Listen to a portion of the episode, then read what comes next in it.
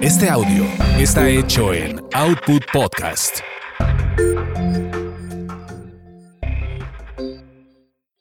Escuchas a las sexolocas Alessia Divari y Edelmira Cárdenas.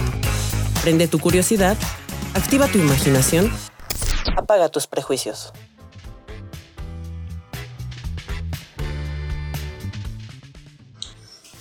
Hola, ¿qué tal? ¿Cómo están? Bonita tarde, bonito miércoles. Ya listos con el pozole, el chorizo, las tostadas de pata y entre otras cosas de pata que van a disfrutar en estas, en estas festividades y en este día de la independencia. Déjenme conectar a mi amiga Divari, por favor.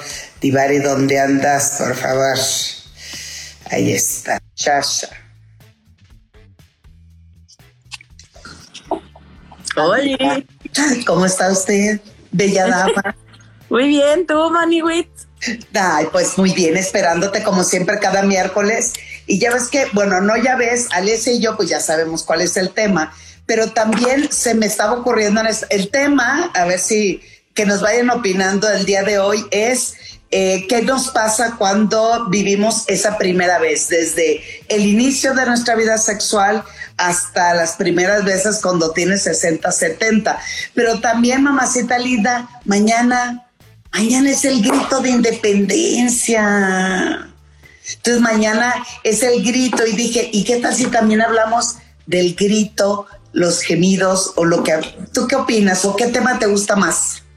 Ay, a mí me gustan los dos. Em, a mí me gustan los dos. Oye, somos bien piscolas, mana, todo. Exacto. O, más bien de todo hablamos, de todo hablamos. Pues sí, podemos hablar, pues ya me creemos. Pues ¿cuándo? ¿Cuándo? ¿Dónde se ha visto que sea una tan organizada? Oye, pero perdón, perdón, da la bienvenida a usted, por favor. Yo ya di la bienvenida. Ay, bueno, pues bienvenidas a, eh, bienvenidos, bienvenides a Sexolocas. Eh, el programa de Edelmira Cárdenas, que seguro ubican perfecto, y yo, Alessia Divari. Eh, lo hacemos con mucho gusto, con harto cariño para todos ustedes. Aquí estamos una hora a la semana, los miércoles a la una de la tarde, hora de la Ciudad de México, eh, 8 de la noche, hora eh, Italia. Entonces, este, haciendo un esfuerzo, si ven nuestra cara, bueno, la mía, la mana, siempre llega muy arreglada y muy maquillada ella siempre... no, así amanezco, así amanezco. Ah, sí, yo sé. Ajá. Yo amanezco así y va empeorando conforme pasa el día.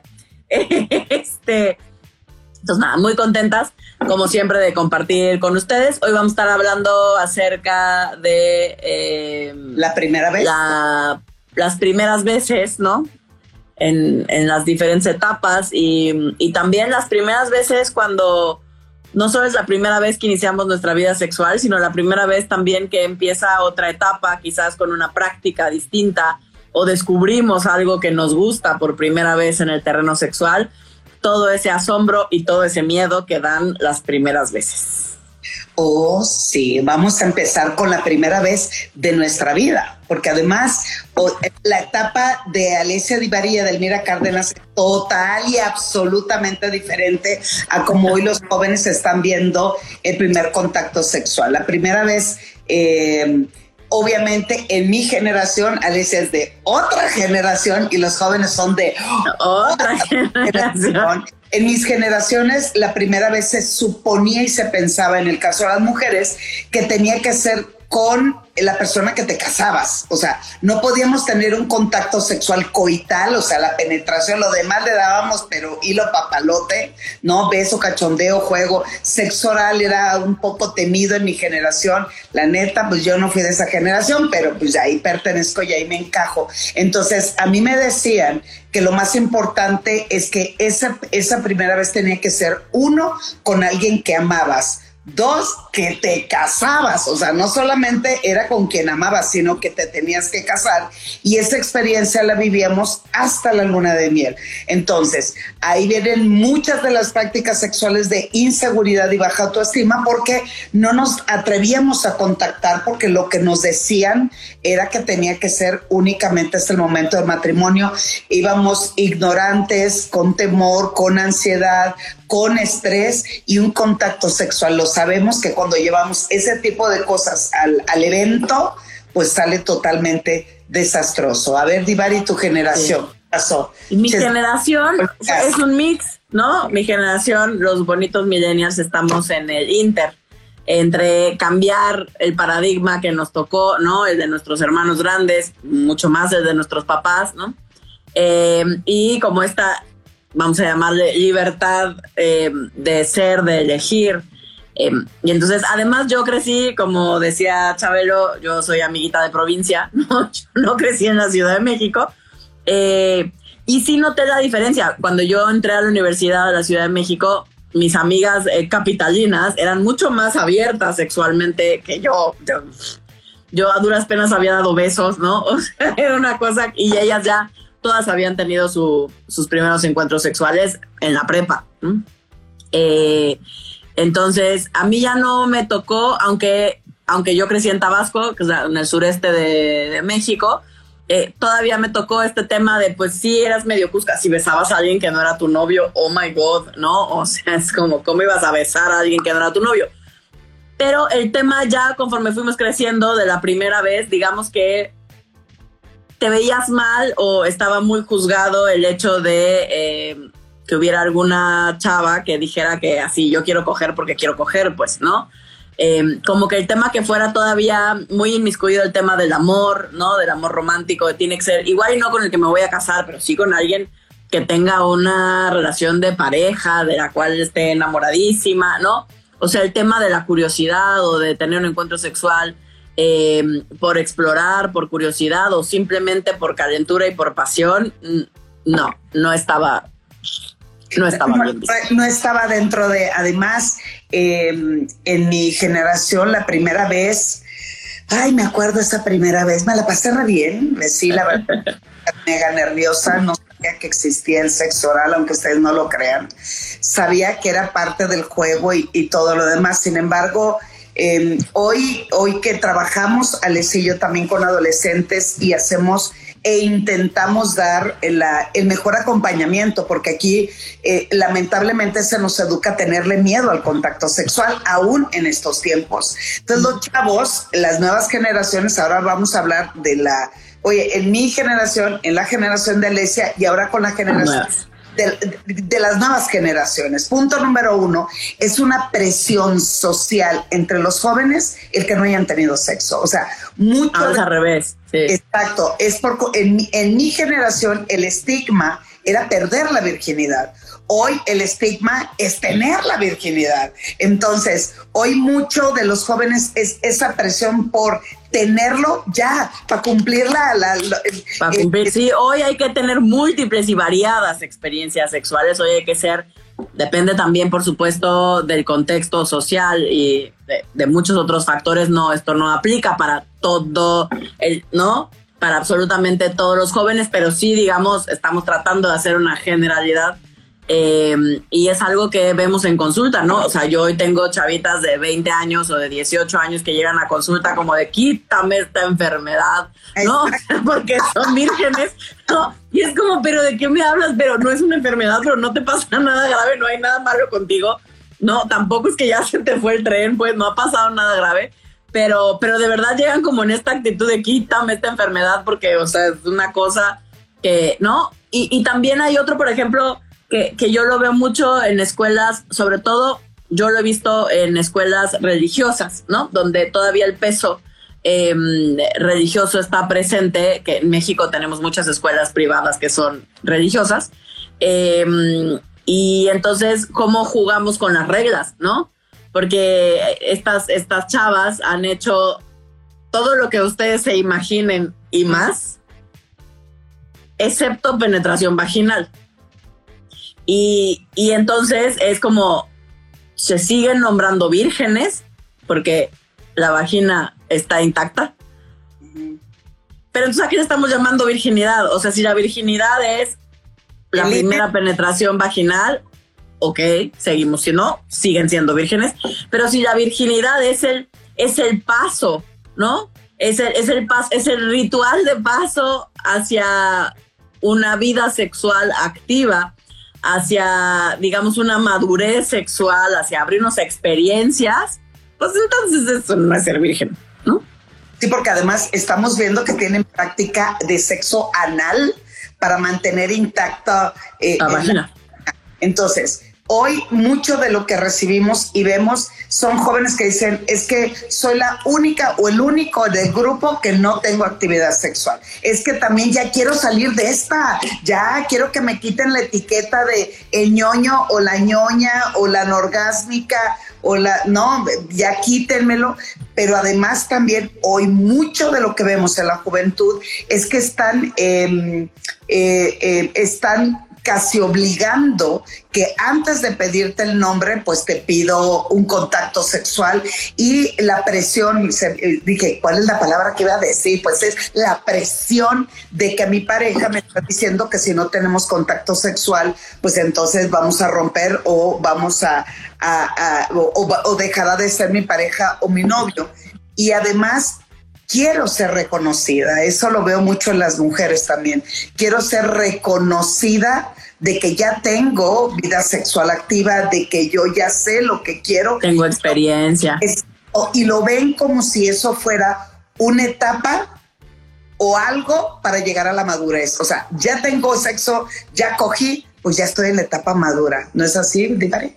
Exacto. Y también, por ejemplo, algo que he visto en, en los jóvenes es que cada vez más, por ejemplo, yo escucho cómo hablan mis pacientes chavitas eh, y, por ejemplo, una práctica que en su momento era tildada como de muy íntima, ¿no? Que generaciones eh, más grandecitas decíamos como, no, eso sí, nada más como con tu pareja muy estable y como alguien que de verdad quieras mucho o sea muy importante, por ejemplo, el sexo oral, ¿no?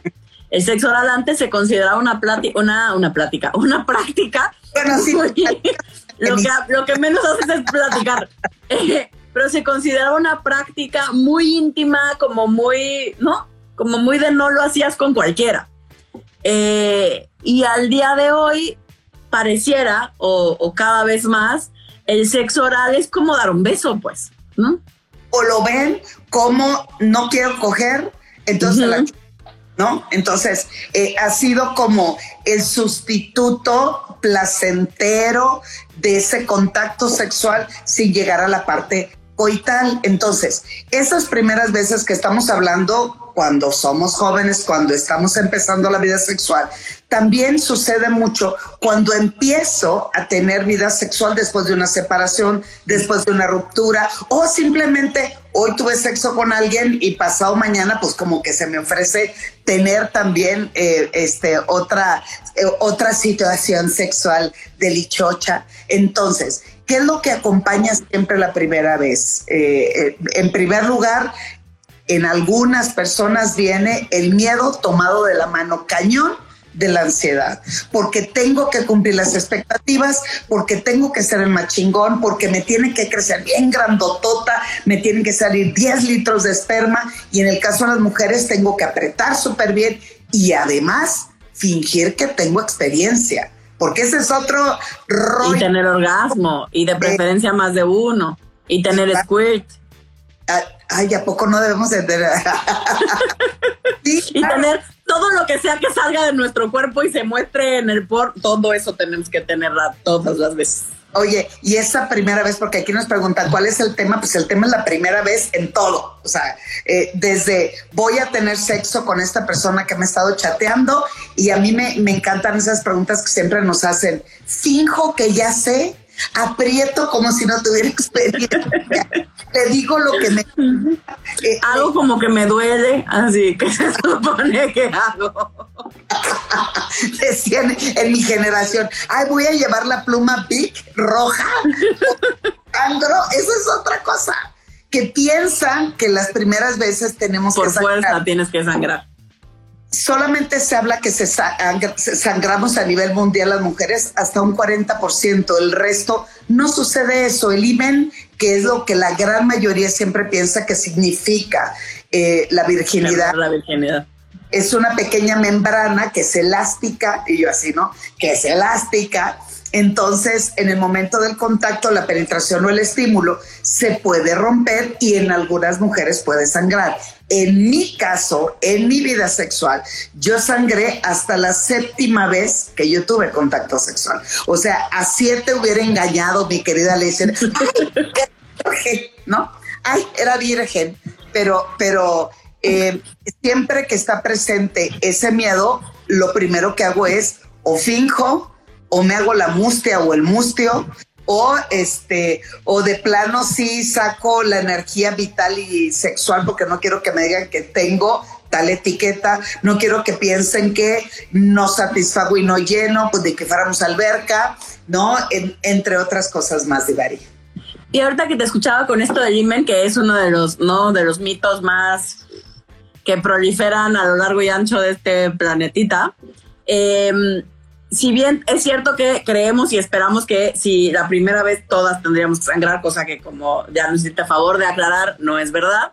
Eh, hay quien pierde o a quien se le, digamos, se le termina de rasgar o de abrir o de romper, por ponerlo en palabras cotidianas, el himen en, durante un parto natural, pues, ¿no? Eh, hay quien tiene algo que se llama himen impenetrable, que es, con, te tiene que hacer una cirugía para abrir, porque son rarísimos, pero existen, ¿no? Eh, y hay personas como yo que vas a asustarte si eras como yo y eras, te pasa como fue mi caso, que mi primera vez sangré y eso era como, ah, bueno, yo estoy en lo que yo ya conocía que iba a pasar, pues que sangré, ¿no? Eh, y luego además es como, como se ven en las películas, ¿no? De pronto parece que sangras, ¿no? o sea, yo me imaginé, o sea, como las viejas costumbres, sacaba la sábana. Exacto, no, yo me imaginé que iba a haber así un sangrerío y es como, pues, pues, no, o sea, hubieron unas gotitas como de cuando estás en los últimos días o en el último día de tu periodo, ¿no? Que hay ahí como unas gotitas, así fue para mí. Dije, ah, bueno, pues ya mi sellito de garantía se rompió, ¿no? Mm. Em, y después, al día siguiente, seguí sangrando.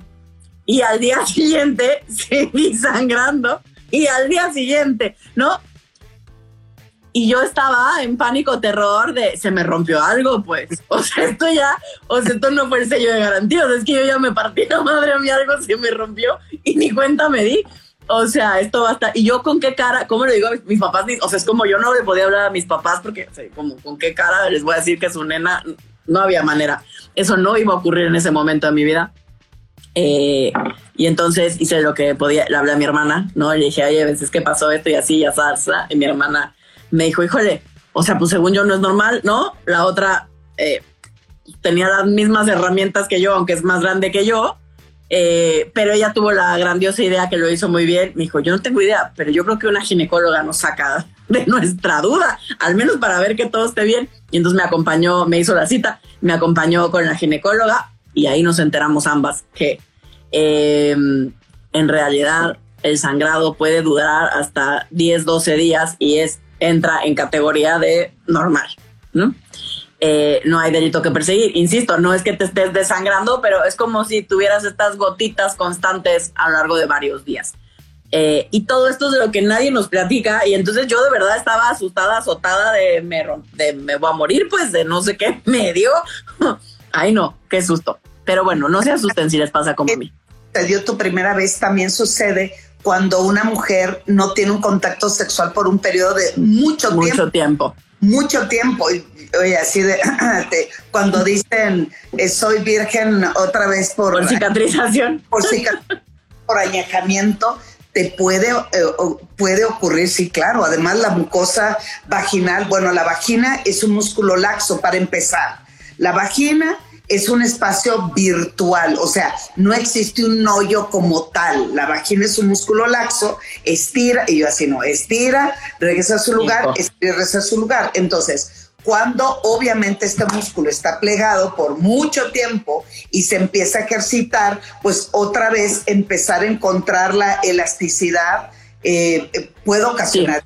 El epitelio vaginal, o sea, las paredes de la vagina, se, es, digamos que es común que se lastimen. que se vea que estudié, pues de pronto me salió la palabra dominguera.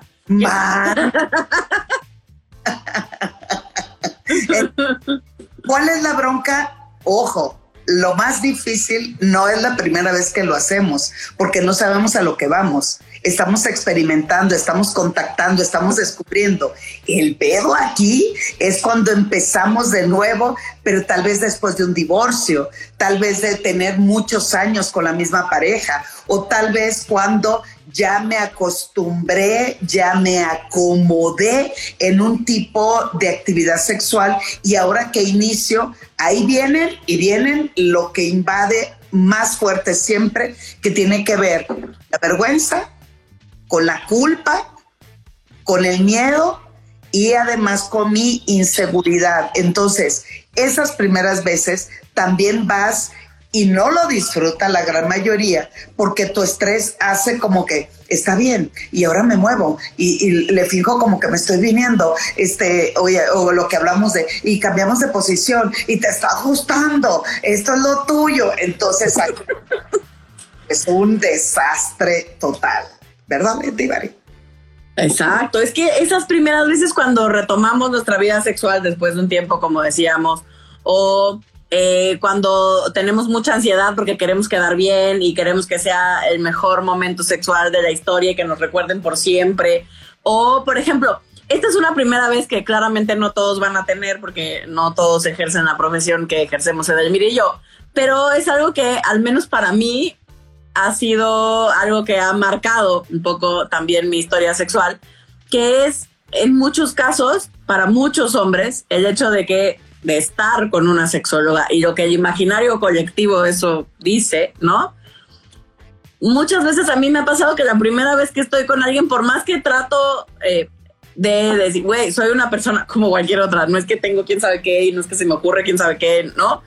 Eh, no te voy a estar analizando, no, no, mi cabeza no está en eso, ¿no? O sea, no, no eres mi paciente, no estoy ahí para, eh, para medir tu desempeño ni para nada.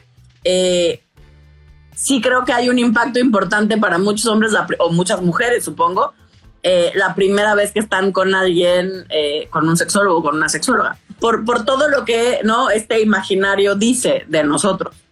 Que como si supiéramos las 365 posiciones al año. Sabes que me da mucha risa cuando me preguntan de las parafilias. Oye, ¿qué significa nananalilia? Y yo, ¿por qué me las tengo que aprender de memoria todas? sí, solo Dios sabe cuánto. Digo, sí es importante que tengamos la información, pero es real. Igual, la primera vez que te masturbaste, ese es otro, ese es otro trete. Vamos, yo la verdad iba con todo el pavor, el miedo ya bastante grande. Ah, pero como me he puesto a mano, mija, ¿eh? ¿Cómo? todo lo que no hice, pues ya como que voy en esa competencia en tiempo y forma.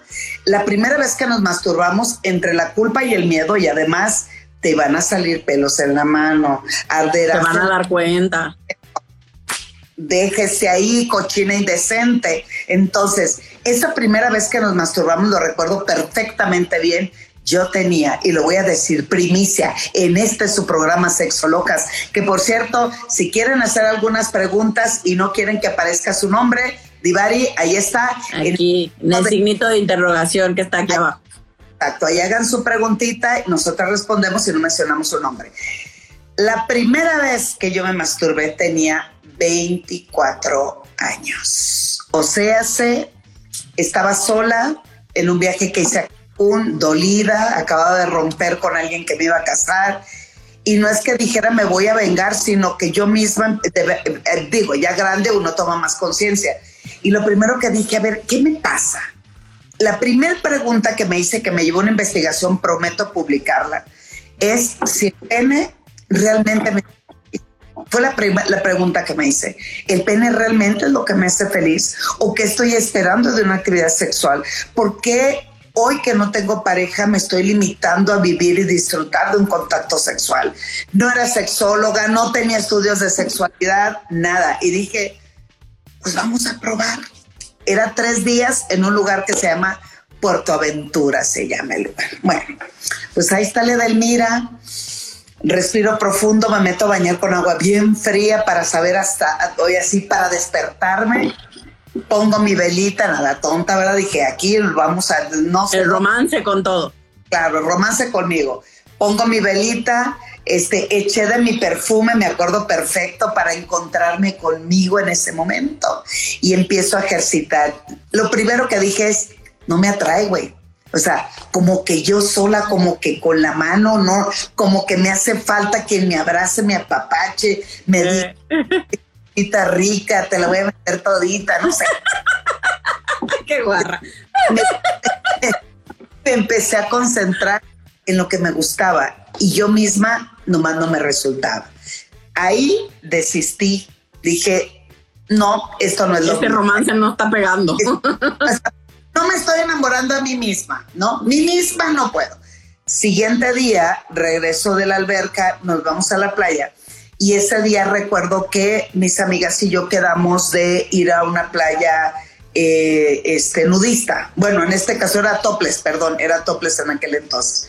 Pues ahí te vamos y me doy cuenta que primero quitarte el brasier y sentirte exhibida tus mamas por primera vez a los ojos de todos, pues eso, eh, oye, eso también es la primera vez cuando te desnudas. La primera vez, sí. Y no quiero quitar más el tiempo de todos ustedes, porque me emociono con mis historias.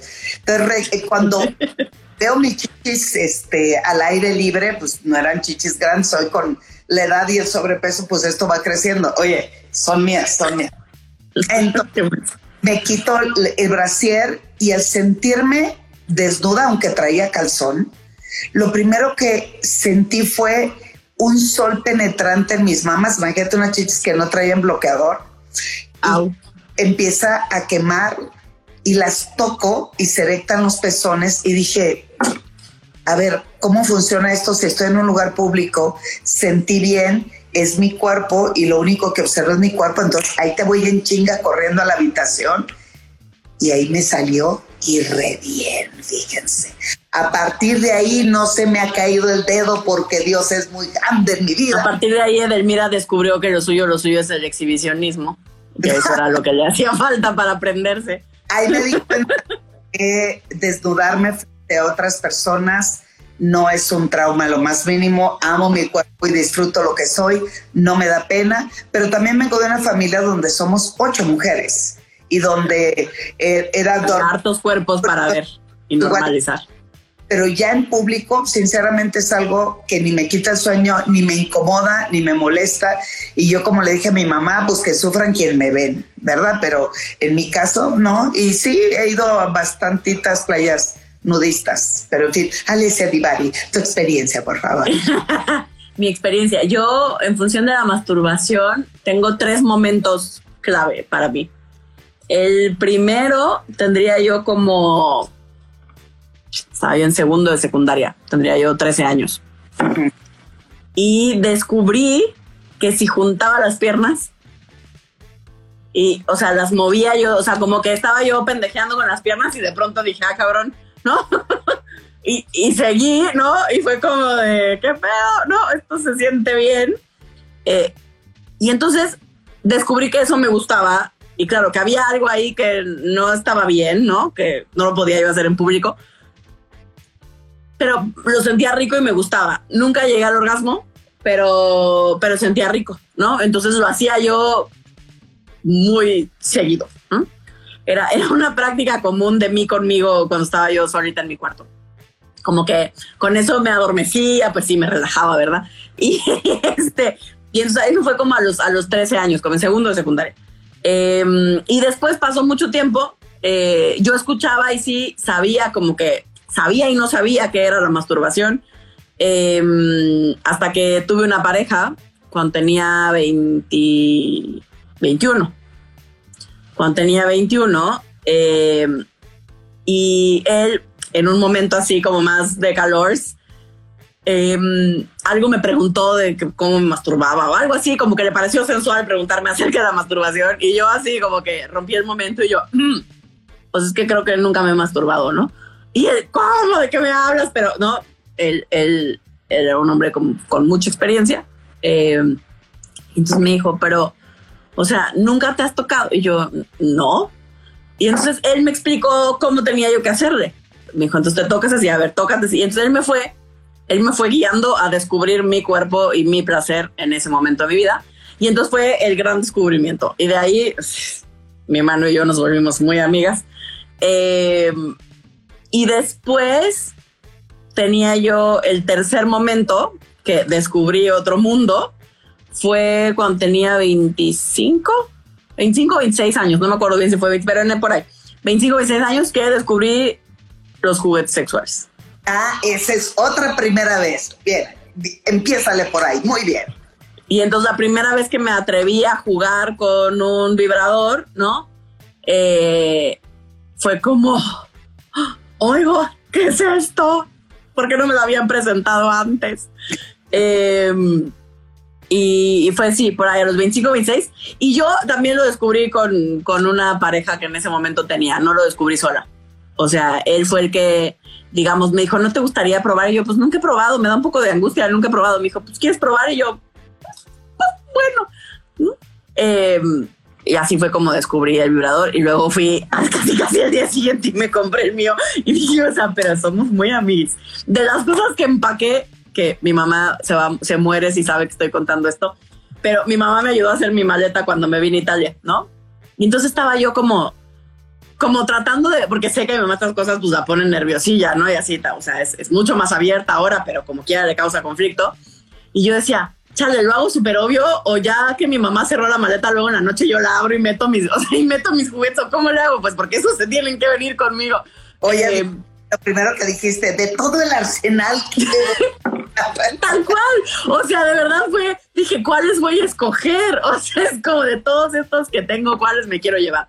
Porque pues había que escoger peso y no, no me cabían tantas cosas, me traje una maleta, entonces jalé con dos si les muestro ahorita mi cajita, ya va, ya se está haciendo chonchita otra vez.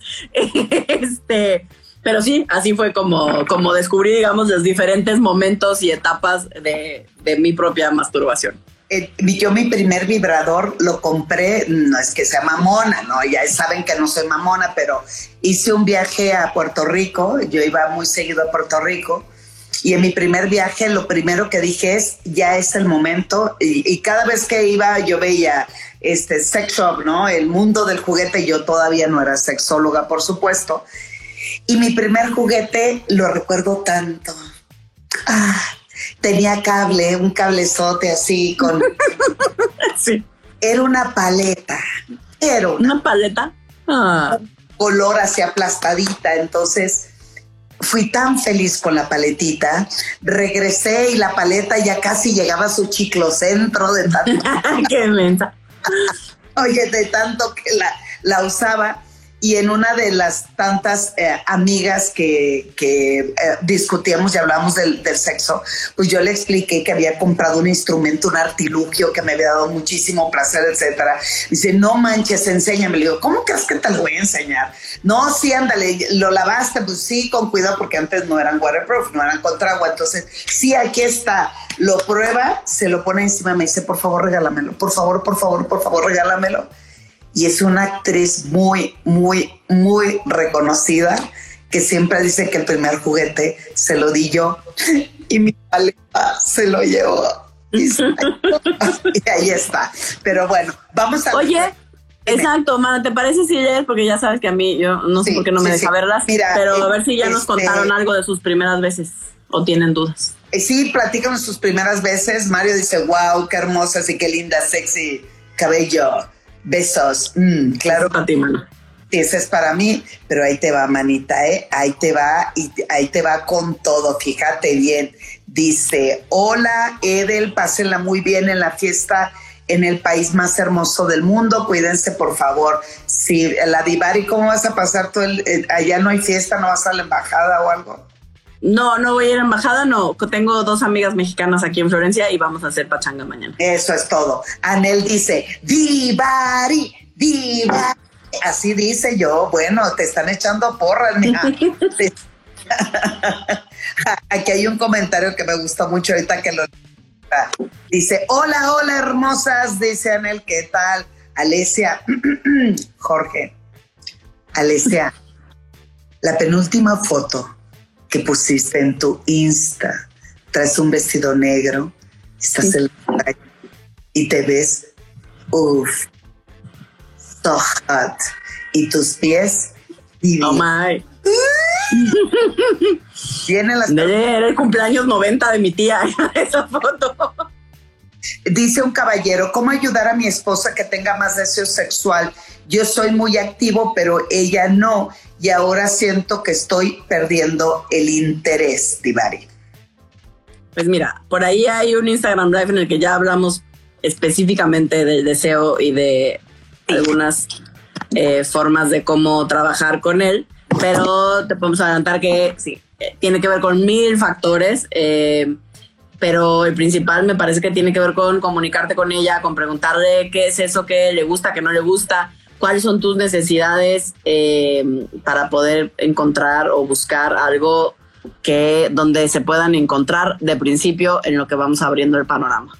Exacto. Siguiente pregunta también de un chico, ¿por qué creen que a mi esposa no le gusta masturbarse? Nunca lo ha hecho, lo acabamos de mencionar hace un momento, y tiene que ver justo con este temor, esta educación culpígena y represiva, donde todo nos enseña que tiene que ser en oscurito y como si fuera algo totalmente prohibido. Valdría la pena que hablara en el canal de comunicación, pero que tú también le enseñes cómo hacerlo y cómo contactar con su propio cuerpo y enseñarle que lo disfrute, que lo venere, pero también que lo disfrute. Una persona dice, yo me masturbé, creo que llegué al squirt, pero salió como pipí rojo. ¿Es sangre? Pues está, no sé, mana, ¿qué te podemos decir? Pues si salió rojo, o sea, salió por la uretra y salió rojo, pero no era sangre, pues igual comiste betabel, eso pinta la pipí o estabas tomando algún medicamento, que también hay unos que pintan la pipí. Sí, también. Pues no, no, tú sí. No tendría por qué salir rojo, pues no hay, no hay, mm, de manera cotidiana, en general no salen líquidos rojos del cuerpo. O sea, que no sea sangre menstrual pues, o sangre porque te lastimas. Sí, porque además la sangre es muy característica. Eso, se ve. Eh, no, no se parece a la pipí y te dejo de tarea también vigila tus orinas regularmente en esta semana o en estos 15 días para saber de qué color estás haciendo la pipí y eso también indica eh, otra situación médica. Ve con el médico, pues, o sea, ve con tu urologo urologa de confianza. Estoy nuevamente activa sexualmente con un amigo, pero me cuesta tener un orgasmo, pero cuando yo me masturbo, supongo. Masturbo, tengo uf, orgasmos a morir. Bichata, relájate, hombre, relájate. ¿Verdad, Ivari? Es que eso es súper común, eso que te pasa es súper, súper común. Para muchísimas mujeres es mucho más fácil alcanzar el orgasmo vía masturbación, después eh, vía eh, recibiendo sexo oral y después eh, vía, digamos, penetración, estimulación del clítoris al mismo tiempo, porque solo penetración, muy poquitas. Oh, eh, sí. ¿no? Entonces, eh, no, no te azotes, tiene que ver también muchas veces cuando estamos con el otro, cuando nos masturbamos, es bien fácil porque yo sé que me gusta, que no me gusta, qué ritmo, cuándo parar, cuándo seguir, cuándo acelerar. No tengo que pedir, no tengo que comunicar, no tengo que hacer nada, solo yo solita conmigo. Cuando estamos con un otro, ahí entonces entran en juego muchas cosas, la vergüenza, eh, la falta de comunicación, el no saber cómo decírselo, eh, la relación que tenga con el otro, eh, si tengo ciertos prejuicios acerca de qué va a pensar de mí si le pido o si no le pido, o si ya me tardé mucho o me tardo muy poquito y va a pensar que entonces soy una descocada. Todo eso influye. Sí, además, cuando te masturbas, estás solita contigo.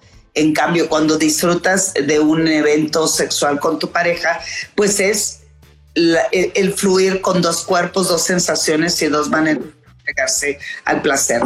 Una chica dice que esta pregunta ya las resolvió Divari hace un momento. ¿Es normal sangrar mucho por tu primera vez? Llevo más de un día sangrando. Divari, momento que en su experiencia duró más de, ¿qué? 10 días, ¿no? Divari, por ahí.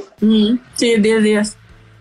Así es que, querida amiga, usted... Si está sangrando mucho, de cualquier manera, a partir de que ya tuviste, eh, de que ya empezaste tu vida sexual activa, de cualquier manera, eh, vale la pena ir con tu ginecólogo o ginecóloga eh, y revisar que todo esté en orden para de ahí tus revisiones periódicamente. Pero además para que sigas disfrutando muchísimo de tu vida sexual, claro. que busques un método anticonceptivo o, o, eh, con qué te piensas cuidar. Cuidar. embarazada y para evitar infecciones de transmisión sexual y darle rienda suelta a lo que tú desees experimentar. Yo duré 15 años masturbándome después de que tuve a mi hijo y hace dos meses y ahí se quedó.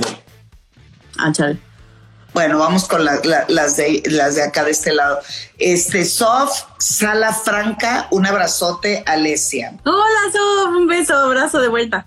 Sí, este, Pánica, ¿cuál es el tema? Que ya lo dijimos. Hola, reinas, me encantan sus temas, muchas gracias. Bien, muchas gracias. Entonces, Delmira, disculpen una pregunta. ¿A qué edad recomienda que un adolescente comience a cuidarse con preservativos?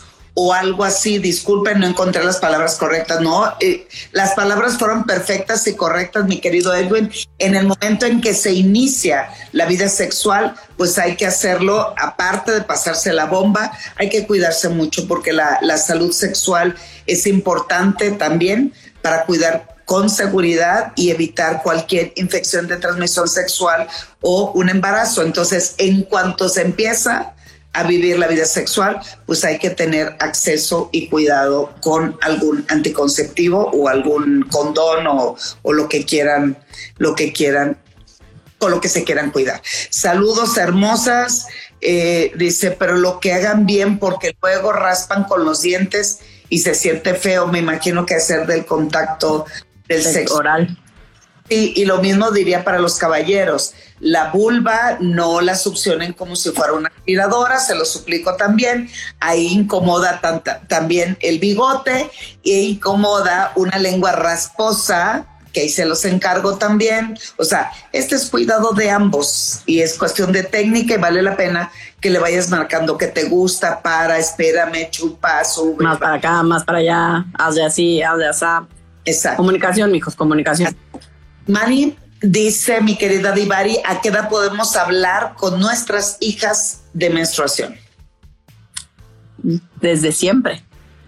O sea, desde siempre. Si cuando entras al baño estás menstruando, o sea, que te vea que te quitas la copa, o sea, que te vea que usas eh, tampón o usas eh, toalla o usas calzón, lo que sea que uses para, eh, digamos, para manejar el tema de la sangre durante la menstruación, eh, desde que es chiquitita y lo ve y te pregunta, le explicas y eventualmente le explicas que eventualmente también a ella le va a llegar y va a pasar y que es un proceso natural en las mujeres y conforme ella vaya haciendo preguntas, se las va resolviendo. Pero así, de manera natural, desde que está chiquitita, no hay, o sea, no hay edad.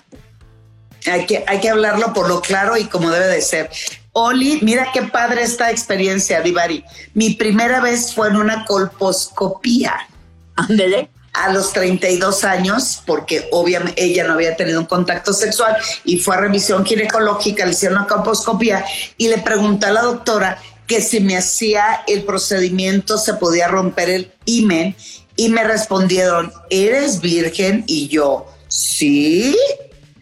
Y segundo, después dijeron, no te creo porque no sangraste. Y yo, ¿quién sabe más? ¿Tú o yo? O sea, aparte de todo, la cuestionan, a mí me choca. En la semana pasada de una plática para ginecólogos y le digo, ustedes también tienen mucha responsabilidad. ¿Qué preguntas son esas de cuántas parejas sexuales han tenido? Pues a ti qué te importa. A mí, ¿por qué no me preguntas, eh, tienes eh, vidas... Prácticas de riesgo. O, eh, exactamente, ¿por qué me preguntan? Y este bueno, me imagino este o esta, no sé, el cuestionar, ¿eres virgen? Y yo, sí, y el otro que, o la otra que dude, ay, qué cosa, qué la llama violencia. Mira, hace un momento le iba a decir Alesia, hace mucho que no se conecta este Pedro Picapiedra y aquí está. Hola. Hola. Favoritas, ahí está. Oye, ahorita que va a empezar a hacer mucho frío en Alaska, no se nos antoja ir, ¿eh? Así.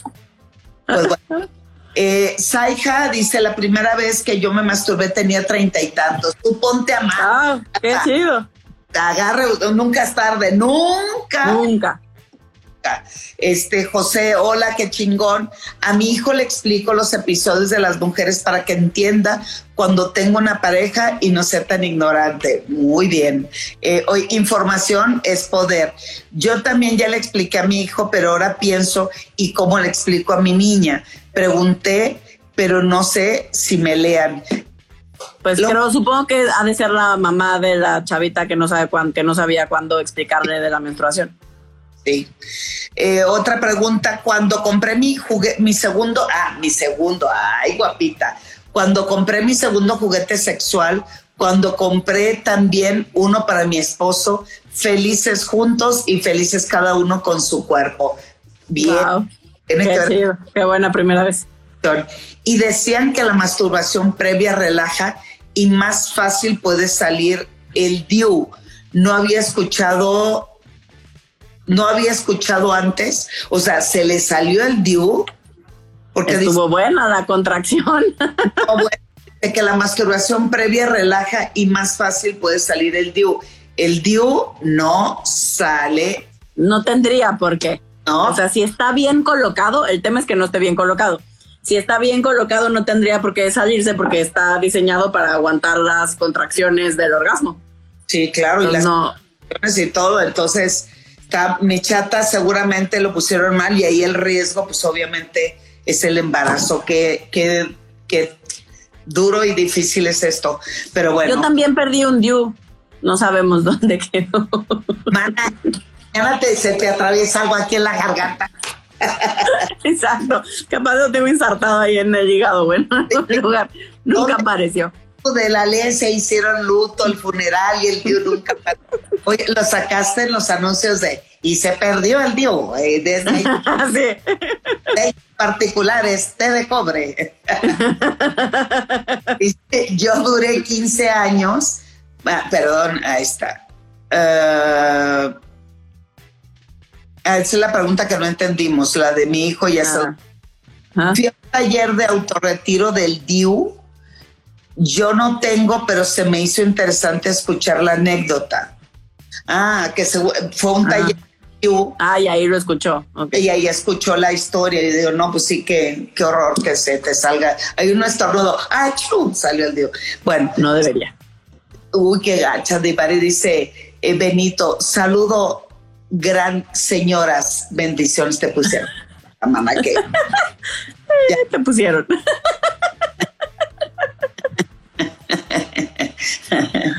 Eh, una persona dice fulanita este eh, que si lee los que nosotros leemos los comentarios lleva con un ginecólogo que le explique que es práctico y abre un hilo de confianza y comunicación con tu hija muy bien muchas Y- gracias Y yo te diría, más que, o sea, con una ginecóloga, cuando ya sea momento de ir a la ginecóloga y revisar que todo lo orgánico esté bien. Pero si lo que quieres es información y si lo que quieres es que tu hija- en terreno de la sexualidad también en función de su cuerpo, mejor ve con un sexólogo o con una sexóloga. sí tiene que ver más con contactar con su cuerpo con su placer con su cuidado y con su seguridad sexual. Exacto, porque como estábamos diciendo hace rato, hay muchos, hay muchos médicos con el debido respeto que nos merecen, que la gran mayoría no tienen idea de la sexualidad eh, ni de cómo manejarla, y entonces lo único que hacen es pasar sus propios prejuicios con toda la buena intención del mundo, pero pasar sus propios prejuicios a los pacientes, y entonces lo cierto es que ejercen violencia, eh, juzgan a sus pacientes como lo que nos contaba esta chica de cuando fue a que le hicieran la colposcopía. Eso es violencia, no tendría por qué haber ocurrido. Como dice Eder, cuando te preguntan cuántas parejas sexuales te vale madre, cuántas parejas, la pregunta científica sería, ¿has tenido actividades de riesgo? ¿No? O de qué manera te cuidas con tú o con tus parejas sexuales. Eso sí es de interés para saber si has tenido alguna práctica de riesgo en la que yo tenga que apoyarte. sí y además ¿Cuántas parejas? No me dice nada de ti. Sí, hay literatura interesante eh, donde te van enseñando de acuerdo a la edad de tu hijo. Haz de cuenta, ¿qué le diría un hijo de 1 a 3 años, de 4 a 6, de 6? Busquen también literatura y documentense de la, la mejor manera. Y con respecto a lo de los ginecólogos es real, en la facultad ninguna, ninguna facultad de medicina del mundo tiene la asignatura de sexualidad. Entonces, si yo tengo un problema sexual, si soy mujer, ¿con quién voy? Con un ginecólogo, no está preparado en ese tema. Si soy hombre, ¿con quién voy? Con un urologo, no está preparado para ese tema. Y tampoco ninguna facultad de psicología tiene la asignatura de sexualidad. Y tengo broncas con mi pareja, broncas de autoestima y lo demás por cuestiones sexuales y resulta que tampoco pues tienen la información. Pero bueno, nos manda saludos Manu. Gracias. Em, eh, Martínez, Anel, las dos guapas, José, es todo, andan con todo, hermosas saludos ahí nomás. Gracias. Suelta, oye, uno que nomás suelta la lengua y ya. Hola, esa primera vez, eh, dice Eduardo, esa primera vez de todo puede ser bueno o no, o no tan satisfactorio, pero considero que a veces es por tener falsas expectativas en vez de fluir y disfrutar el momento. Así es. Edel, Edel, ah, ya, es que anterior dijo, Vivari. Y ahora ya me estaba sintiendo, ¿eh? pero bueno, está bien. Gracias a las dos, gracias por toda la información tan interesante que comparten. No las escucho. a ah, cañón, pues yo creo ah. que, en fin, este, tengo la T de cobre y al tener relaciones me molesta. ¿Será normal? Querida amiga, vaya inmediatamente con su especialista en ginecología y, que le haga una revisión, que te cheque y que vea qué es lo que está pasando porque no debe de doler. ¿De acuerdo? Este, saludos, amigas hermosas. Master, saludos. Master Félix 64. Ay, mana, no te veo la foto, pero bueno, veremos. Porque yo me masturbo dos veces diario porque a mi esposa no le gusta hacer el amor. Eso es malo. o sea, que te masturbes dos veces al día pues, no es malo. Tienes un chingo de energía y un chingo de tiempo no pasa nada. Eh, que sea como un premio de consolación es lo que habría que revisar. Y además si eso te provoca eh, estados... Culpa, ansiedad. Que eso también provoque que vea a mi pareja de mala manera, que eso provoque también tu enojo, tu molestia, tu ansiedad, tu depresión. O sea, hay que ver todo lo que ocurre. Pues pide consulta, mi chato, con mucho gusto. Eh, mm, a ver, por acá dice, hola, hola, Monse, gracias por estas pláticas, aprendemos muchísimo. Al contrario, yo pienso que a mi esposa no le gusta porque la, chica, la tengo chica, me mide 7 centímetros. Mi chato no tiene nada que ver con tu tamaño. No, no, no.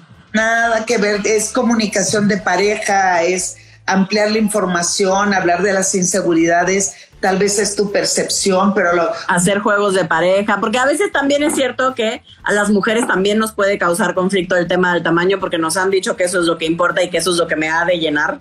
Em, y que un encuentro sexual va de la penetración, cosa que como hemos dicho en muchas eh, ocasiones, eh, poco o nada tiene que ver con el placer que podamos llegar a sentir, es, puede formar parte de un encuentro sexual, pero ni es necesario ni es indispensable.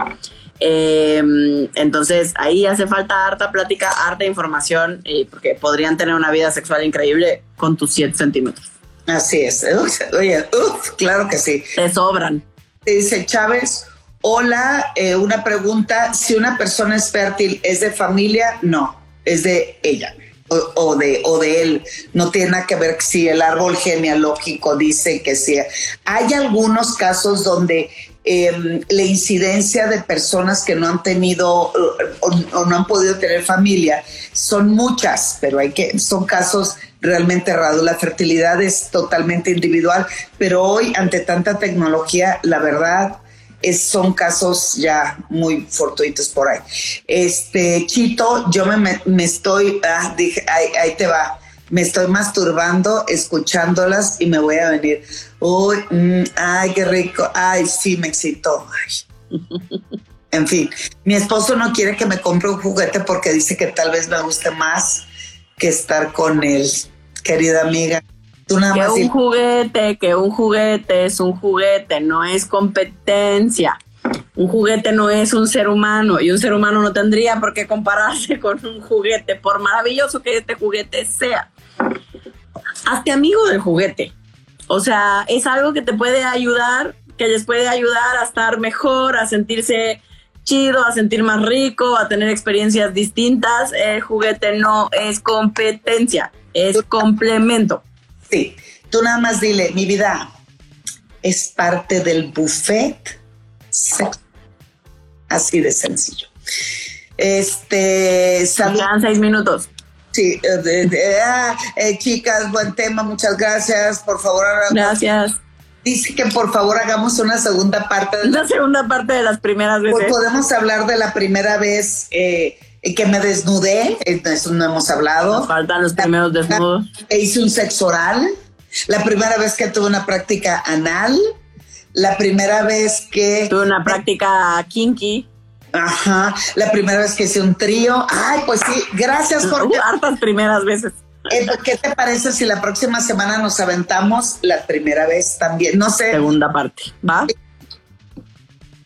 Dice Anel, saben que a las 12 les quiere, gracias. Ah, Anel. Los hombres son los que generan las falsas expectativas y te las cree. Pero mi Gaby, como dice mi querido filósofo Juan Gabriel, pero qué necesidad, la es importante y las falsas expectativas obviamente se dan carpetazo en el momento en que te informas y comunicas. Así es que, pues bueno, eh, faltan ocho minutos. Ahí sí, dan consultas Cuatro. Sí, tanto sí. yo. Eh, manden mensaje. Hola, eh, cada quien a su Instagram. Este, hola, buenas tardes. Una pregunta, si una persona, lo mismo. Una pregunta, ¿es normal que mi mujer no quiera diario que un día sí y un día no está bien cuando le doy en el día y en la noche no quiere, dice que la dejo hasta rosada, pero yo quiero todos los días. Pues mi chat, paramos metate, mijo. O sea, no. Pero eso tiene que ver, no todo el mundo quiere diario, ni todos los hombres quieren diario, ni todas las mujeres por fuerza queremos diario hay etapas donde tenemos más libido o más em, alta, alto nuestro deseo sexual y etapas donde está un poco más aplatanado. Eh, hay quien de manera natural tiene mucho deseo y hay quien de manera natural no tiene tanto deseo. Cuando estamos en pareja, el tema es encontrar a alguien que medianamente tenga un deseo similar al mío o llegar a acuerdos em, que nos eh, funcionen a ambos, aún teniendo em, deseos tan dispares. Ay, sí, y hay muchas preguntas que dan en el tintero, lamento lo mucho, pero vamos a tratar. ¿Por qué el semen de mi pareja, de mi pareja me causa mal olor si no tenemos relaciones sexuales? Todo bien, o sea, si no expulsa el esperma. O sea, hay que ver primero, el semen sí tiene un olor característico, depende de de lo que come y de su salud también. Sin embargo, eh, para muchas mujeres con estos estigmas y tabúes con los que crecimos, simplemente el olor de un, de un semen o del esperma no me agrada. Entonces, pues es cuestión de, de, ver si en realidad este es realmente desagradable, pues que vaya una revisión médica con el, un urólogo. Para revisar que todo esté en orden. Exactamente, exactamente. Eh, este, llevo cuatro años de viuda y me provoca ansiedad volver a la actividad sexual. Sí, me lo imagino. Eso también es otro gran tema. Mi primera vez después de no tener a una pareja que yo amaba o íbamos juntos o que nos acompañábamos y teníamos una, o sea, que no fue mi voluntad haber dejado a la pareja o que la pareja no me dejara. Entonces, te prometo, Mon, que la próxima semana hablamos de eso porque es un buen, es un buen tema. Exacto. Pero ahí hay mucha, hay mucha culpa que manejar generalmente. Sí, y sobre todo pensando que soy infiel, etcétera. Exacto, por retomar, retomar el placer y que no sea con él. Eso, eso en general eh, genera culpa para muchísimas personas en, una situación parecida a la tuya. Sí, entonces eh, la próxima semana hablamos del tema, no te preocupes. Se me antoja un tío, pero soy muy celosa. Mi chata, entonces. Fantasea con la idea, compren una muñeca inflable y para que puedas jugar con la idea sin hacerte daño o una almohada, si no tienen muñeca inflable, impriman una foto de alguien que sea deseoso, alguien que deseen o que les excite y pegan a la almohada y jueguen con eso. Hay muchas cosas que hacer, pero bueno, aquí lo importante, mi querida amiga, se acaba el tiempo. Y ya nos tenemos que ir.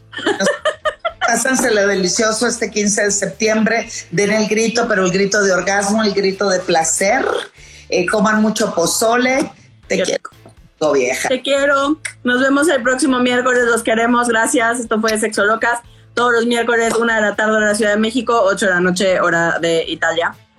Besitos. Bye, bonita. Bye. Fin de semana. Sigue a nuestras sexolocas en redes sociales, arroba sexólogadivari y arroba sexualmente edel. No se te olvide suscribirte y compartir este podcast.